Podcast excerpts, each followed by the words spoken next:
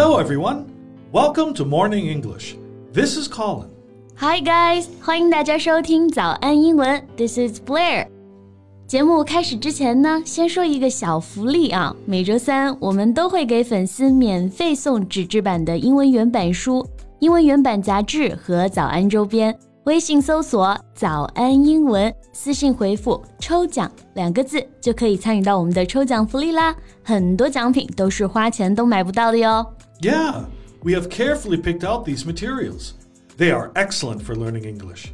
And if you can finish one book, your English will surely be better. So go to the WeChat official account for the lottery right now. Good luck to all of you. Colin，你也很喜欢看电影是不是？Of course I do. But the movies I like may not be the same type as as you do. 那肯定啊，年轻人的世界你怎么会了解呢？ okay. So, what movie are we going to talk about today? 今天我们不讨论具体哪一部电影啊，你知道 Harvey Weinstein 这个人吗？ Harvey Weinstein. Yeah, of course. Everybody knows who he is. He is the Hollywood mogul. Really? I didn't know that. 哈维·韦恩斯坦啊，着名的制片人、导演、编剧、演员， 是世界电影界呢极有影响力的一个人物。不过，大部分的国内观众知道他呢，可能是因为他性侵丑闻的曝光，对不对？？Yeah.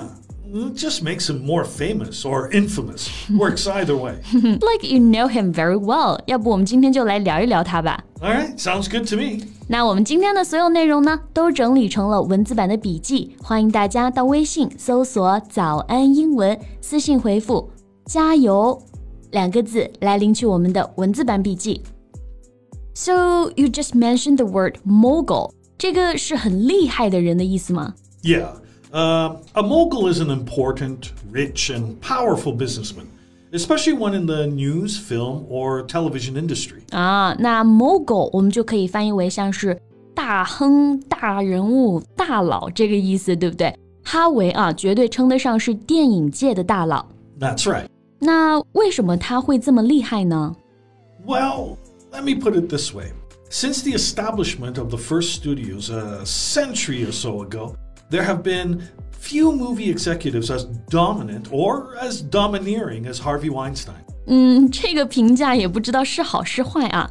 就是说，自从第一家电影公司在一个世纪前成立以来呀，就很少有电影公司的高管像哈维那样的有统治力，或者我们说 专横霸道的啊。那这里呢有两个词我们可以学习一下：dominant 和 domineering。 So, someone who is dominant is more powerful and influential than other people. And if you say that someone is domineering, you disapprove of them because you feel that they try to control other people without any consideration for their feelings or opinions. 对，那这两个词我们就可以翻译为专横霸道，或者说刚愎自用啊。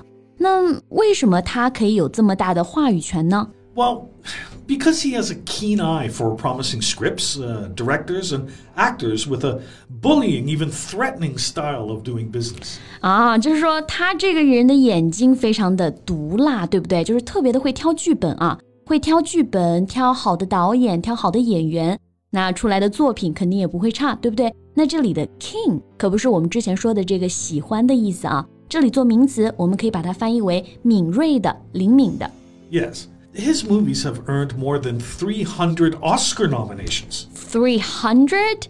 That's a lot. Yeah. And at the annual award ceremonies, he has been thanked more than almost anyone else in movie history, ranking just after Steven Spielberg and right before God.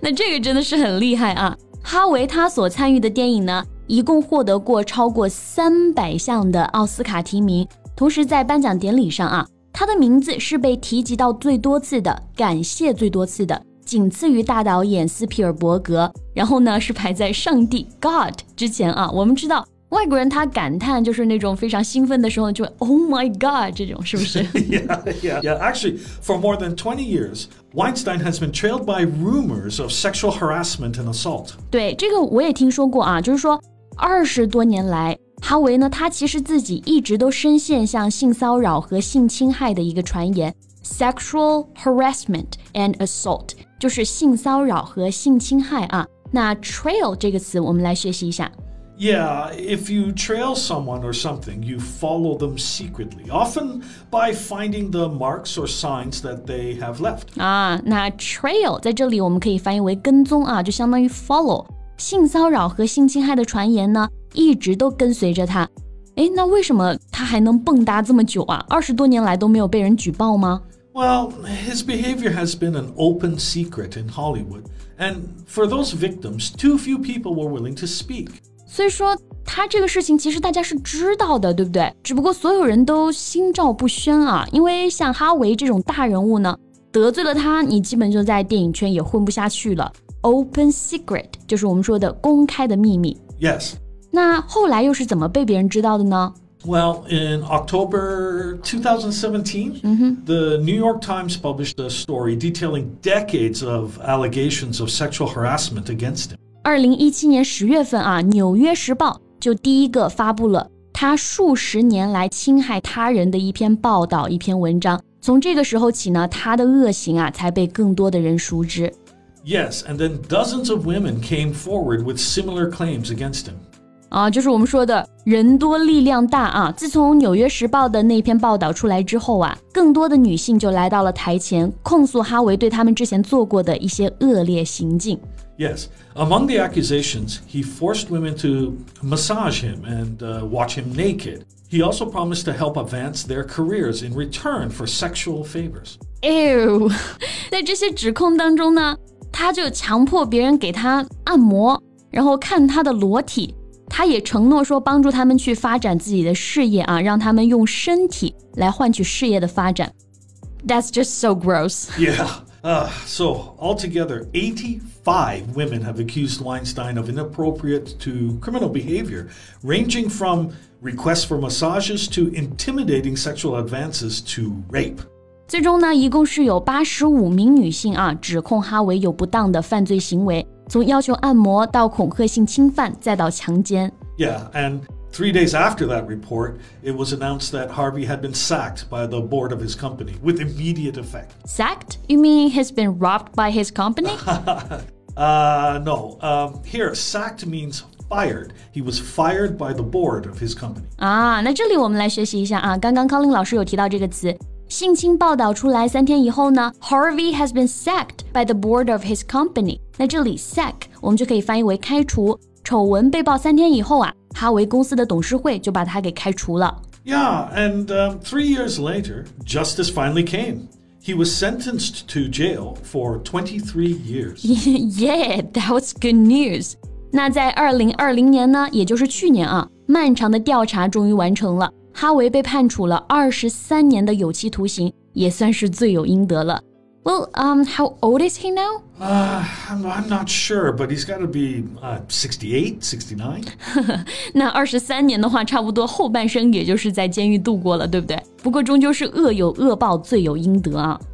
Yeah, so remember, once sexual harassment is held up to the light of day and victims come forward, it becomes almost impossible for the harasser to continue his or her inappropriate and hurtful behavior. 对，说的太好了。不管男生女生啊，面对骚扰甚至是性侵害的时候，我们绝对不能沉默，拿起法律的武器保护自己。Yeah, don't be afraid. You have the right to work and live in a sexual harassment free environment. 对，就跟哈维一样，从所谓的好莱坞上帝到如今的锒铛入狱。 证明了我们普通人的发声虽然微乎其微，但弱者团结起来一样可以战胜强者。OK，那我们今天的节目呢就到这里了。最后再提醒大家一下，我们今天的所有内容呢都整理成了文字版的笔记，欢迎大家到微信搜索“早安英文”，私信回复“加油”两个字来领取我们的文字版笔记。Thanks for listening. She is Blair. And he is Colin. See you next time. Bye. Bye.